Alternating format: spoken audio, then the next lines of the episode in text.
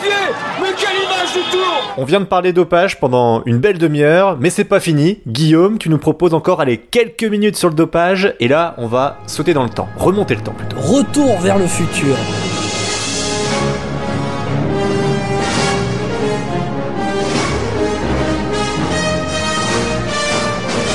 Direction l'entre-deux-guerres. Le Tour de France est une épreuve connue et reconnue. Les vainqueurs sont érigés au rang de héros. Le Belge Firmin Lambeau, vainqueur en 1919 et 1922, et Henri Pellissier, notamment vainqueur en 23. Allez, ce sont quelques noms de l'entre-deux-guerres des vainqueurs du Tour de France un peu connus dans l'histoire. Retour vers le futur maintenant, direction le 27 juin 1924, mon petit Marty, en pleine troisième étape du Tour de France 1924. À l'époque, les départs d'étape étaient donnés tous les deux jours et comme chaque soir, l'actualité du Tour de France est à retrouver dans le journal Le Petit Parisien, un des plus grands quotidiens généralistes de la fin 19e siècle, début 20e, et l'envoyé spécial du Petit Parisien sur le Tour de France, c'est Albert Londres. Quand même. hein. Un nom un peu connu quand même, François. Plus Pierre. que connu, on va dire. hein. Il y a même un prix qui lui est décerné euh, chaque année pour euh, le meilleur reportage journalistique. Exactement, grand reporter Albert Londres, bien connu. Le titre de l'article du 27 juin 1924 est Les frères Pellissier et leurs camarades Ville abandonnent. Le matin même, Albert Londres retrouve les trois coureurs dans un bistrot de la petite ville de Coutances, en plein milieu de la Normandie, sur le chemin de l'étape Cherbourg-Brest. Henri Pellissier, Francis Pellissier, son frère, et Maurice Ville sont assis au fond du bistrot du village. Les gamins crient leur nom à l'entrée. Les trois coureurs viennent d'abandonner le Tour de France après une dispute entre Henri Pellissier et les organisateurs.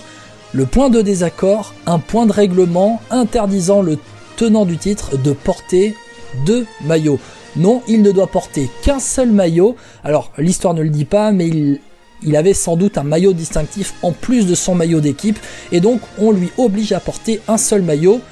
Henri Pellissier pète un câble, retrouve son frère qui avait repris l'étape, le fait abandonner. Il retrouve aussi Maurice Ville en détresse sur la route. Les trois abandonnent. Et face à Albert Londres, Henri Pellissier craque.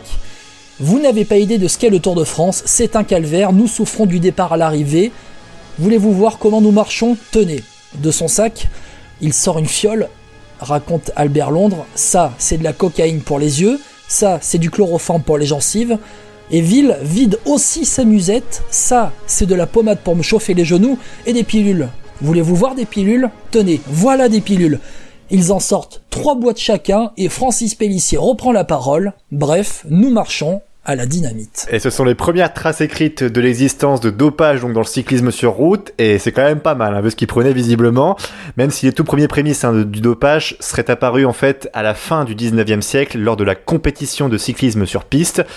Bref, Guillaume, merci beaucoup de nous avoir euh, parlé de ça, parce que le dopage, en fin de compte, ça date pas que des années, fin des années 90, euh, années 80, on va dire, euh, comme on a pu connaître, mais bien de bien avant, quoi, 1920, bon, à l'époque, c'était pas l'EPO, hein, c'était pas la même chose, Guillaume. hein. C'était pas la même chose, c'était un peu plus assumé, notamment après la Deuxième Guerre mondiale, où on a des, euh, des grands coureurs comme Anquetil qui, a, après sa carrière, a dit « Mais aujourd'hui, si vous baissez mon caleçon, euh, mes fesses, euh, il y a des, plein de piqûres partout. » Voilà, par exemple. Bon, en tout cas, ce- ce- cette histoire, vous pouvez la retrouver sur Twitter, Facebook et maintenant YouTube sur Vélo Podcast. N'hésitez pas à la partager, en tout cas, si elle vous a plu, pour faire la promotion de cette belle histoire qu'on connaît pas assez.